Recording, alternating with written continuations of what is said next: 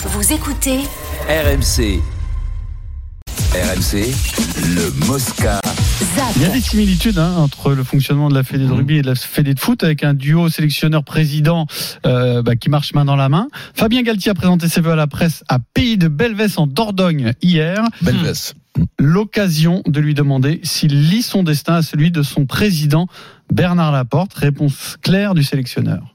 Oui, effectivement, on suit de près ce qui se passe, euh, même si nous, aujourd'hui, nous, on fait ce qu'on peut faire de mieux sur le terrain. Ce que je peux vous dire, euh, et ça, c'est assez simple, c'est qu'au mois de décembre, pendant la, on va dire, pendant la période euh, difficile, pendant la tempête, Bernard Laporte m'a m'a demandé deux choses. C'est, quoi qu'il arrive, de continuer, de continuer de tracer notre route euh, vers la Coupe du Monde 2023 et de préparer aussi, comme on a décidé, euh, le mandat d'après 2027.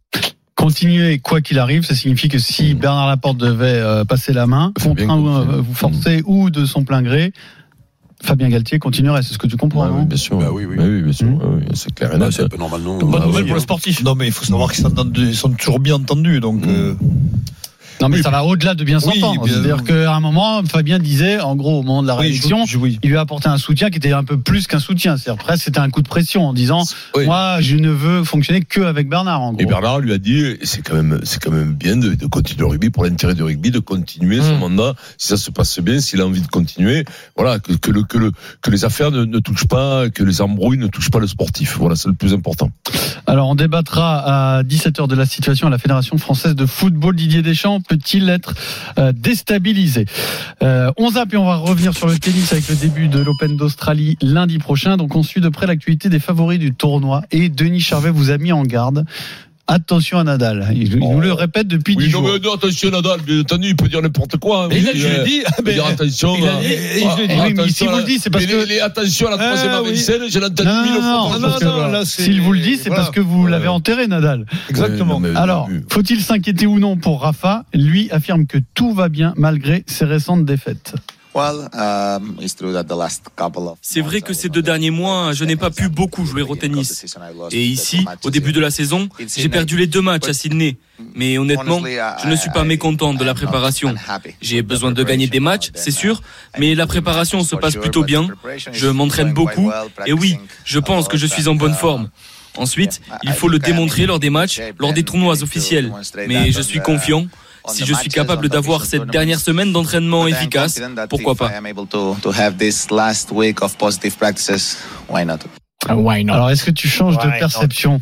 Quand tu entends ça La confiance et la sérénité de Raphaël Nadal. Mais il a toujours eu ça. C'est mais non mais moi je Non, tu changes je- pas, donc ok, je non, mais respecte, le je hein. respecte complètement Raphaël Nadal. Je pense qu'il a pris un coach qu'il est rotule dans la jambe. Donc, donc, que tu peux faire par un coup comme il a fait l'an dernier une bonne saison, mais que tu peux pas, tu peux pas durer trop longtemps avec des infiltrations, tout ça. C'est du mercurochrome sur une jambe de bois, comme disait Coluche. Voilà. Oui, oui, mais alors Vincent, là, je suis pas d'accord avec Ouais. toi, c'est qu'il a pas l'habitude de faire de telles déclarations. Nadal. Oui. Quand ça va mal, non, il mais le c'est dit. vrai. Quand ça va mal, il le dit. Souvent, déjà, il dit le moins de choses Oui, possible. ah, temps, le moins de choses possible. Et puis quand, là, il, là, d'être optimiste comme il est, c'est rare. mais- rare.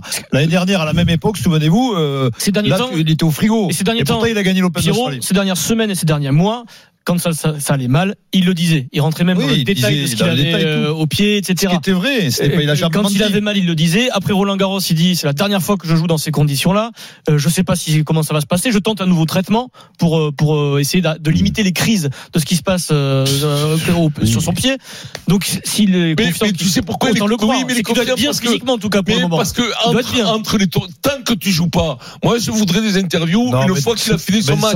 C'est ça, parce que tant que tu joues pas, tu penses que ça va passer mais- parce qu'il souffre pas. que Est-ce que tu il a crois pas- que actuellement, il a alors, pas mal Toi, tu Je- penses je- que Nadal, il a pas des sensations à l'entraînement, toi? Mais, mais, Non, mais c'est ça mais, l'histoire. les, mais les, sensations, même. c'est pas 4 heures et demie de match. quand Mais même. si, mais après Mais le mec, il sait qu'il Mais on a reçu Goulamérien, on a reçu Féroce, le team Féroce, Goulamérien qui te dit, même quand tu- c'est ce qui se rapproche le plus du combat, c'est quoi? C'est mettre les gants à l'entraînement, et même lui te dit que c'est pas entraînement. Alors au tennis, Oui, c'est pas pareil. Au tennis, ça n'a rien à voir. Non, mais- un, un match, un match un entraînement. En plus, tu le sais, au tennis, il s'arrête quand il en a envie. Là, il y a personne qui pousse au cul. Hein. À Nadal, il y a personne qui Non, mais pousse il au a- cul. Nadal, il a toujours marché sur le ressenti. il Sur le ressenti, il a jamais trois ou menti quatre là-dessus. matchs, Moi, je te dis on que tu verras. verra qu'il aura, s'il a le même, euh, s'il a le même ambition, on verra s'il souffre ou pas. Moi, je pense que ce C'est qu'il problème a, physique, c'est Pierrot, grave. on a des nouvelles, on sait ce que ce qu'il en est là de son pied Mais il dit rien. non, il dit que ça pas va, là-dessus. que c'est- il dit que que ça va mieux, Ah en tout cas. hein. Bien sûr. C'est un steak haché. C'est un steak- tartare. Il c'est peau, un steak haché de cheval. Les, les dernières nouvelles qu'il avait données, steak à cheval. à chaque fois, il a donné les mêmes nouvelles. C'est que il a joué Roland Garros en, en ayant le pied anesthésié, Ouais. parce que Tous les jours. il voulait éviter les crises. Ah oui, ça marche ouais, par crise, son ouais. problème. Et que depuis, il a dit hein, Il ne le publiquement, refera plus. il tentait un traitement Mais Moi, je vous dis, c'est la pour goutte. faire autrement, pour ne plus avoir à, s'in- à- à s'anesthésier. Et les, les premiers tests, il avait dit Eric que Oui, c'était plutôt concluant, qu'il avait, il, a- C'est le il avait moins mal. alors, autre info, Vincent, et là, c'est goutte. intéressant. Comme euh, Denis. C'est intéressant aussi sur la dimension psychosomatique des choses que tu maîtrises si bien. Novak Djokovic a dû interrompre son entraînement face à Aïe, Medvedev. aïe, aïe.